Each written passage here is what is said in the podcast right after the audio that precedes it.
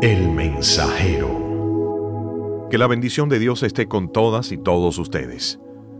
En el libro de los Hechos, capítulo 23, versículo 11 dice, El Señor le dijo, Ten ánimo, Pablo, pues como has testificado de mí en Jerusalén, así es necesario que testifiques también en Roma.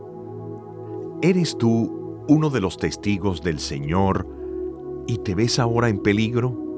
Acuérdate de que eres inmortal hasta que termine tu trabajo.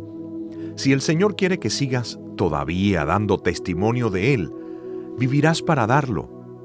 ¿Quién podrá quebrar el vaso que el Señor quiere utilizar? Si tu maestro no te confía trabajo alguno, no te lamentes de que te lleve a su morada, a donde no llegarán los dardos de tus enemigos. Tu principal negocio es dar testimonio de Jesús y nadie podrá impedirte esta empresa hasta que esté terminada.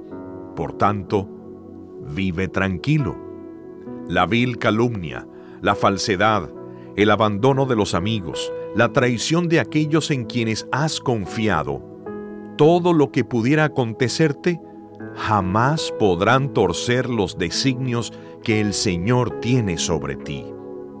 El Señor te ampara en la noche de tu aflicción y te dice, así es menester que testifiques. Cálmate y regocíjate en el Señor. Si no necesitas ahora de esta promesa, tal vez la necesitarás mañana. Guárdala como un tesoro. Acuérdate de orar por los misioneros y por los perseguidos, para que el Señor los guarde hasta que terminen su trabajo en esta vida. Hoy estoy seguro de que Él me abrirá nuevas puertas para ministrar, y cuando Él las abra, yo entraré con confianza y seguridad.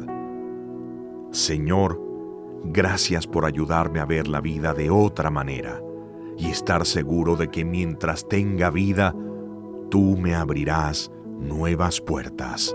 Amén.